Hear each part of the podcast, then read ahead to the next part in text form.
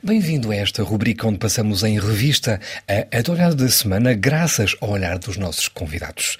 Eis os temas que destacamos. Os líderes das duas Coreias protagonizaram um encontro inédito na zona desmilitarizada.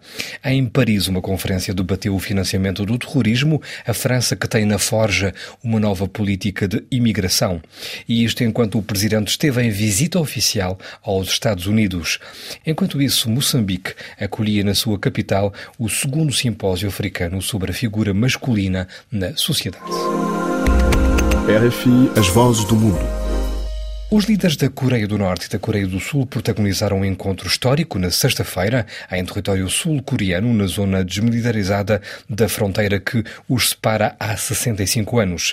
Luís Ma, especialista da Coreia, fazia um rescaldo prudente desta cimeira.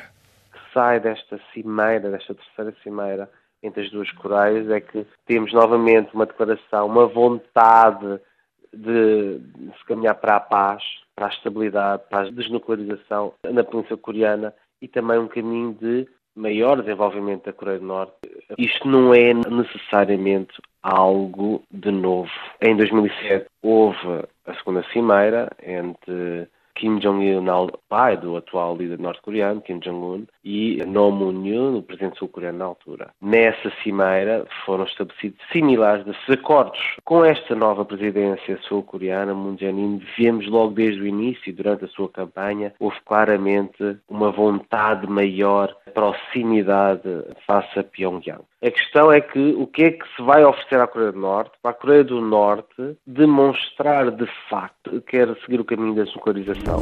RFI, a rádio do mundo. Emmanuel Macron efetuou esta semana uma visita oficial de três dias aos Estados Unidos. Kevin Costa, politólogo da Universidade de Massachusetts, comentava esta visita do presidente francês ao seu homólogo Donald Trump, enfatizando as supostas contradições do chefe de Estado norte-americano na área internacional, a começar pela geopolítica e terminando com a recusa do anfitrião da Casa Branca em lutar contra o aquecimento climático preconizado no Acordo de Paris com relação possível intervenção e o papel dos Estados Unidos militarmente no exterior, isso é cheio de contradições.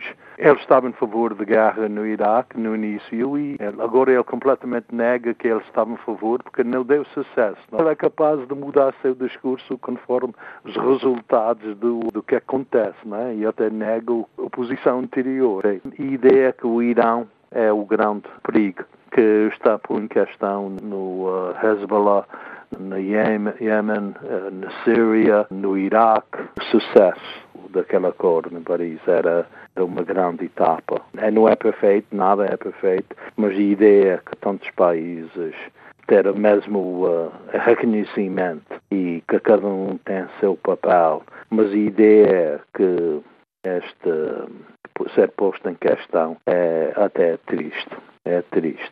Como sempre o Donald Trump, que os Estados Unidos está a perder e todos os outros estão a ganhar a, nossa custa.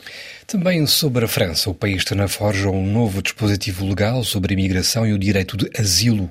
Pedro Viana, do Conselho Científico da revista Migration et Société, discorda dos novos dispositivos implementados, alegando que estes visam, nomeadamente, intensificar as expulsões não somente facilitar as expulsões, mas reduzir as possibilidades de recurso, ou seja, reduzir as possibilidades de exercício efetivo do direito de asilo. Isto é não somente há esta redução de prazos, mas há a inclusão de um conceito que é uma aberração jurídica, que é o conceito de país de trânsito seguro. Já existe e é grave o conceito de país de origem seguro, mas agora também integra-se na lei a noção de país de trânsito seguro. Ou seja, amanhã vão dizer que um refugiado que passou pela Líbia, ah, vão dizer a Líbia é um país seguro. É uma coisa completamente absurda.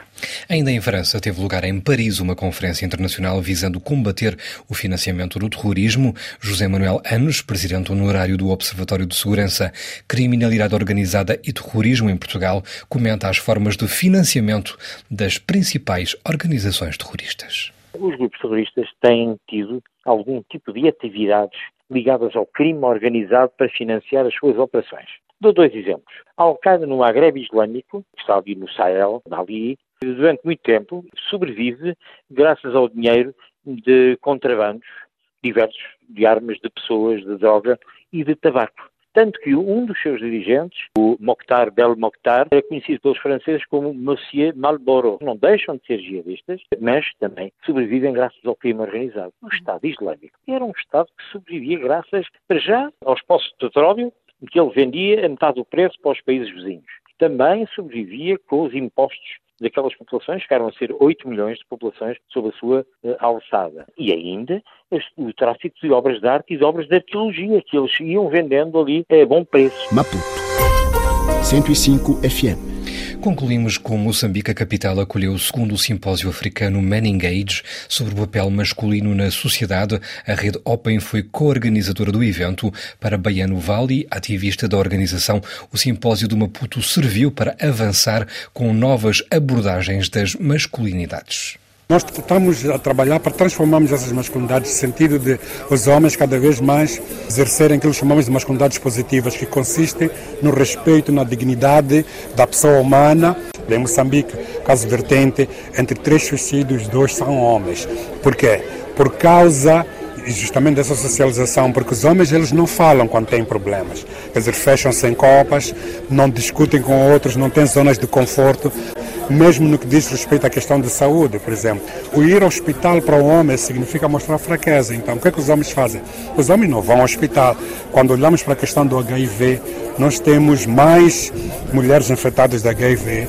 No entanto, são mais os homens que morrem vítimas do HIV, porque não vão ao hospital. Então, quando vão, já é tarde demais. Então, queremos chamar a atenção a esse facto de que é necessário que os homens se questionem seus tipos de masculinidade, que os homens estejam em contato com o seu lado emocional, que os homens sejam pessoas que não tenham vergonha, por exemplo, de mostrar que são outro tipo e não meramente aquele do homem violento. E com Moçambique colocamos um ponto final nesta rubrica. Até breve.